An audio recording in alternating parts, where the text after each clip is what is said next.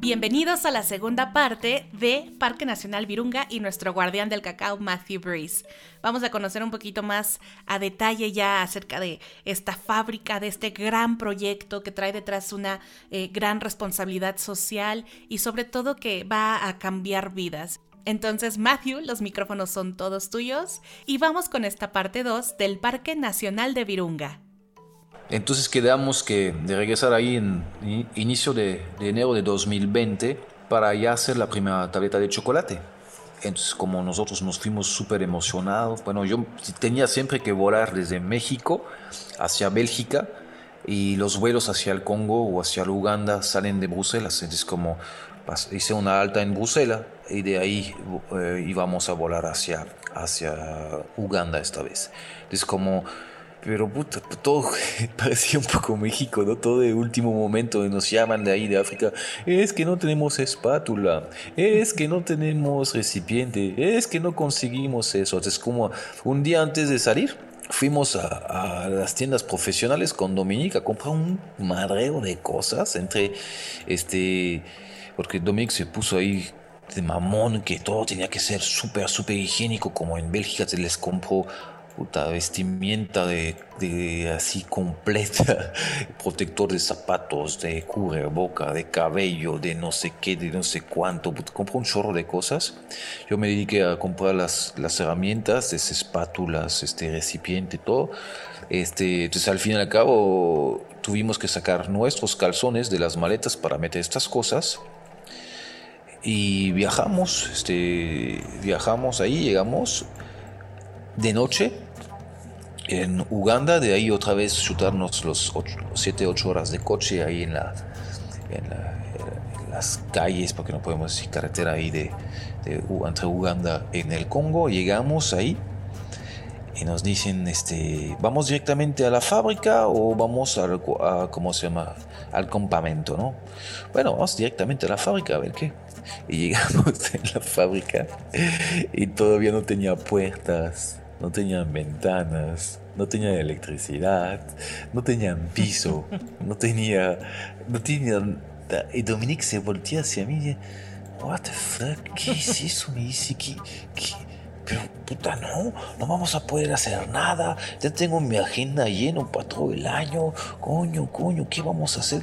Y él viajaba con dos periodistas de una, del periódico más famoso de, de Bélgica, que lo seguía para, pues, para hacer un reportaje sobre eso, ¿no? Entonces dije, puta, ay, ¿qué vamos a mostrar? ¿Qué vamos a hacer como foto?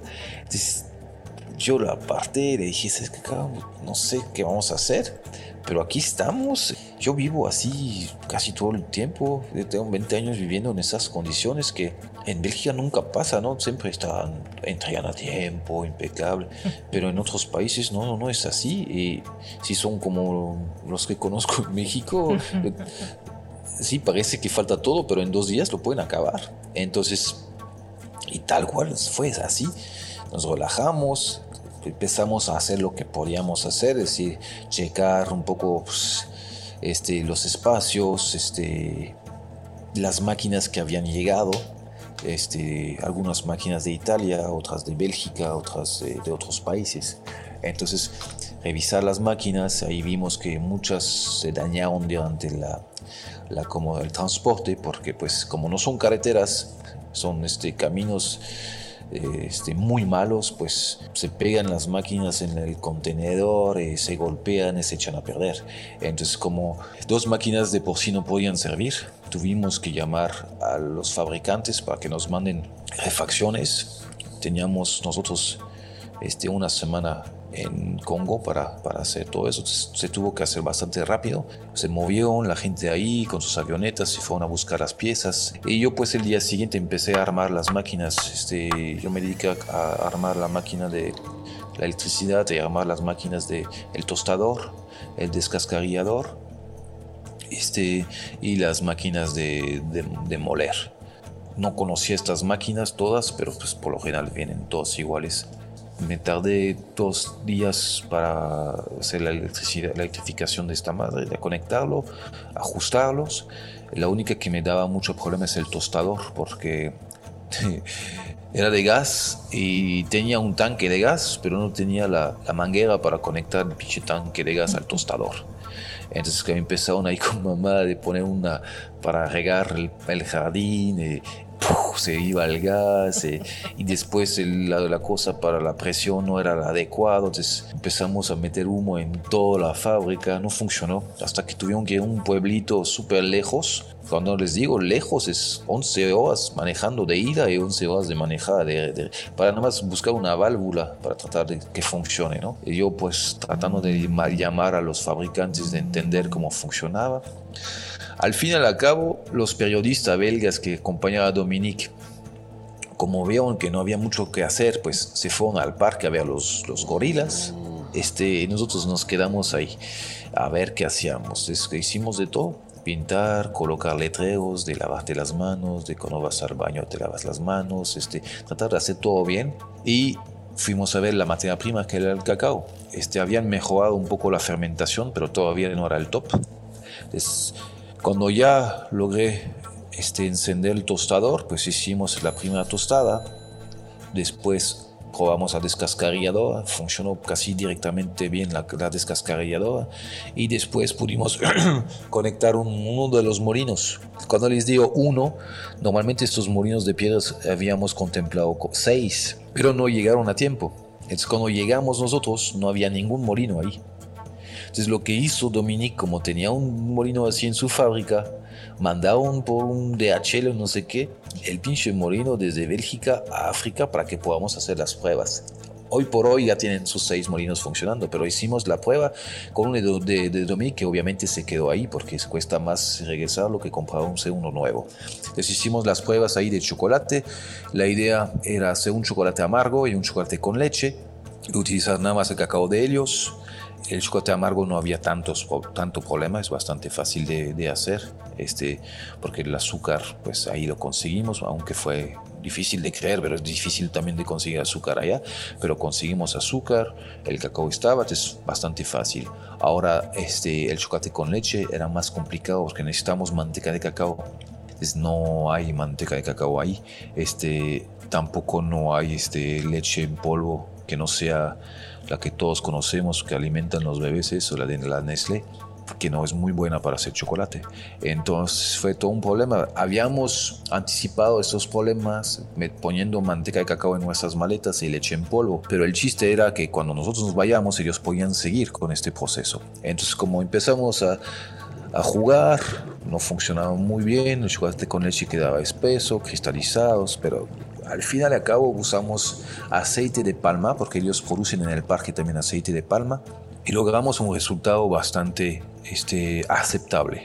Entonces ya empezamos a hacer lo que es el moldeo. Por desgracia, son las dos máquinas moldeadoras que venían dañadas, son máquinas que valen unos casi 20, 25 mil euros. Las dos llegaron rotas por el transporte. Entonces este, tuvimos que hacerla templado a mano, pero salió bastante bien. Y así les enseñamos también a los chavos de allá que, mira, ¿sabes qué? El día que falla la, la máquina, pues así lo tienes que hacer a mano. Hicimos todo este, a mano. Nos habían preseleccionado este, unos 15 personas. El equipo del Parque Virunga había seleccionado unos 15 personas, principalmente este, mujeres, mujeres que son este, viudas de, de rangers, de rangers que fueron abatidos ahí en el trabajo, pues dejan viudas con hijos. estas viudas son las que principalmente escogieron para trabajar en la chocolatería.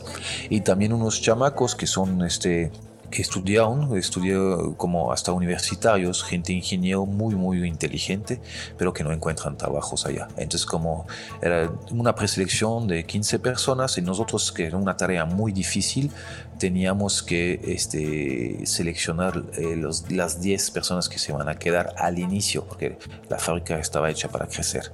Entonces, fue una tarea bastante difícil. Yo tenía mi favorita ahí, este, Daniel, que sigue ahí. Este, Daniel nada más vino normalmente para cargar las máquinas y ahorita este, es el jefe de mantenimiento de la fábrica. la verdad me cayó súper bien, muy ágil el tipo, este, se ve que se elegía la piedra, entonces como son tipos que me gusta, este, y dice, es que pégate a las tetas, vas conmigo durante una semana y vas a ver que te vas a quedar a trabajar allá. No, que señor, a mí me dijeron que nada más podía trabajar cinco, y quédate conmigo, se quedó y ahí está. Y ya todos están felices de él también. Hace un súper trabajo el chavo.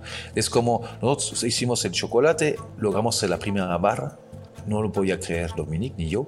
Y regresaron los, los, los este, periodistas belga y vieron el resultado. Las puertas estaban puestas, los aire acondicionados estaban puestos, las ventanas estaban puestas, las máquinas funcionando y la primera barra de chocolate en la mano. Entonces ahí ya empezaron a hacer sus shooting, ahí a tomar fotos. El último día, ¿eh? el último día del shooting de toda la fábrica, de las fotos, de las entrevistas con la gente, porque hicieron entrevista cada, empleado y cada mujer tiene una historia que no se pueden imaginar, de, cosas que les pasan a esta pobre gente y todo. Entonces, ¿cuál es la, idea de ahí? Es que ellos trabajen su cacao y lo transformen en chocolate, porque muchos dicen, no, es que el cacao teo es pobre, que los que se enriquecen son los que hacen chocolate pues realmente sí, es así, es la verdad. Entonces, como ahí sí podemos hacer que ellos mismos se hagan su producto y venderlo, genial. Y al inicio se había platicado de los bean to bar, de meter esos chocolates que van a hacer ellos o que están haciendo ellos en unas tiendas especializadas.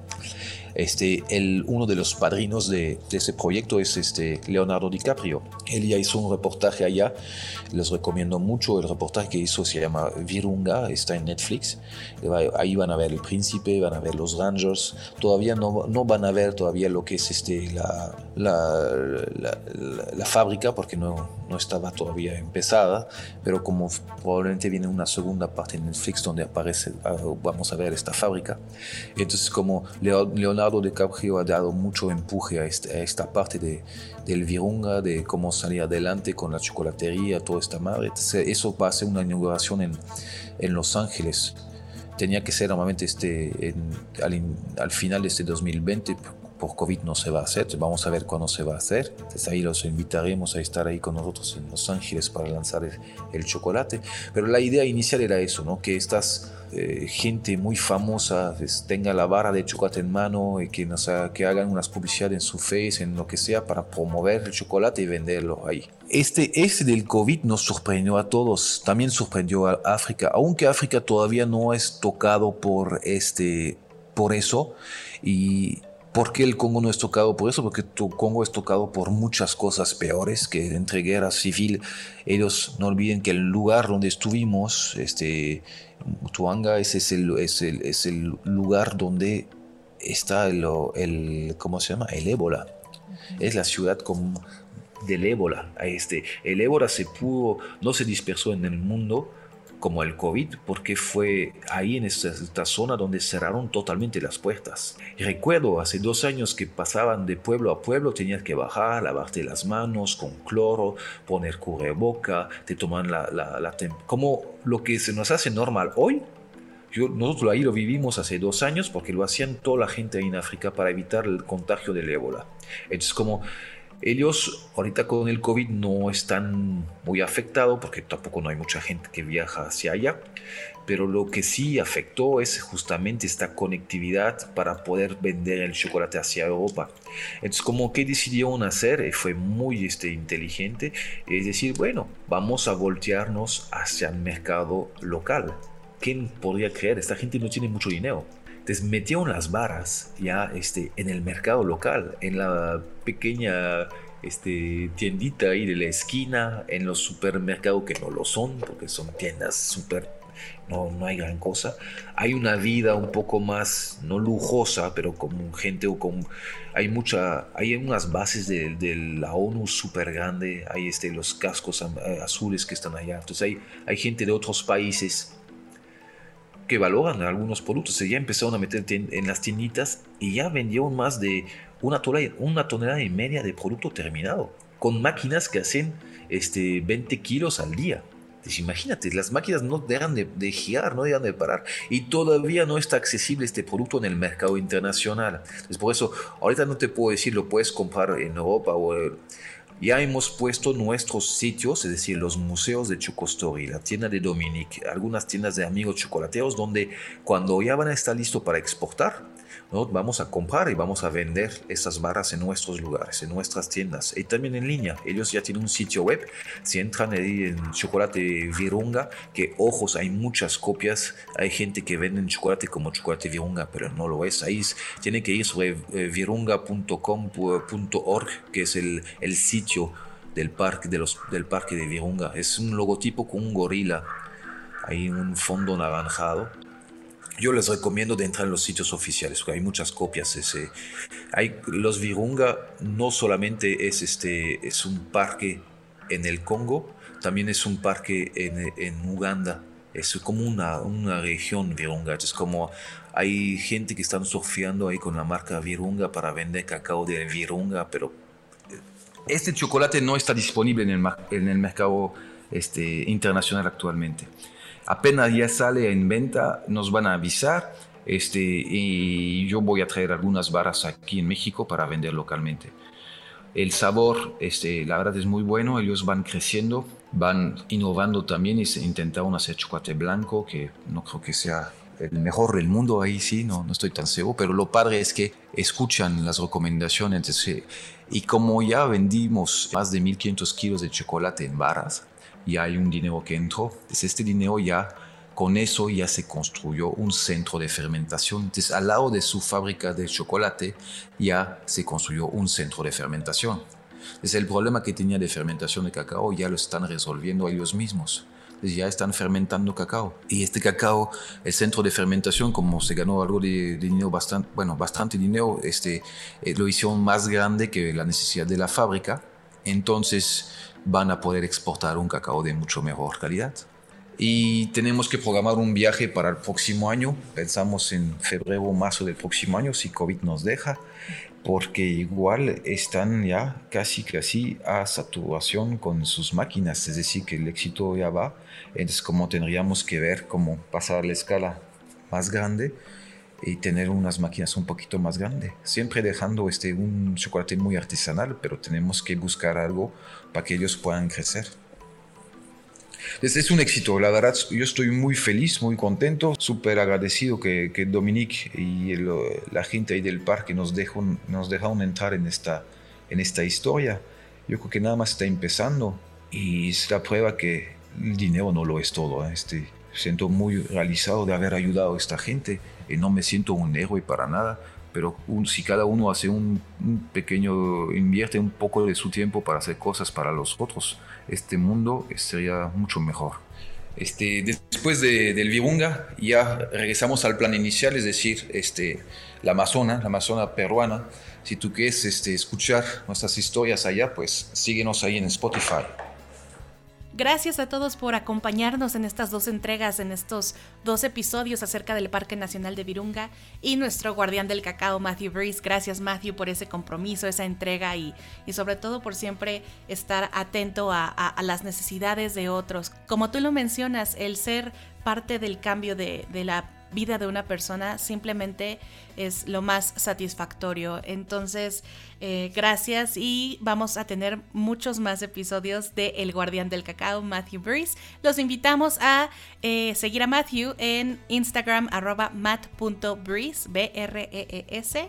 Y también lo pueden encontrar en Facebook y en YouTube, también como Matthew Breeze, para que puedan explorar un montón de recetas y sobre todo historias tan interesantes que tiene Matthew acerca del mundo del cacao. Nos escuchamos próximamente y suscríbanse a este podcast porque viene mucha más información y muchas más anécdotas muy muy divertidas e interesantes acerca del guardián del cacao, Matthew Breeze. Gracias Matthew, gracias a todos.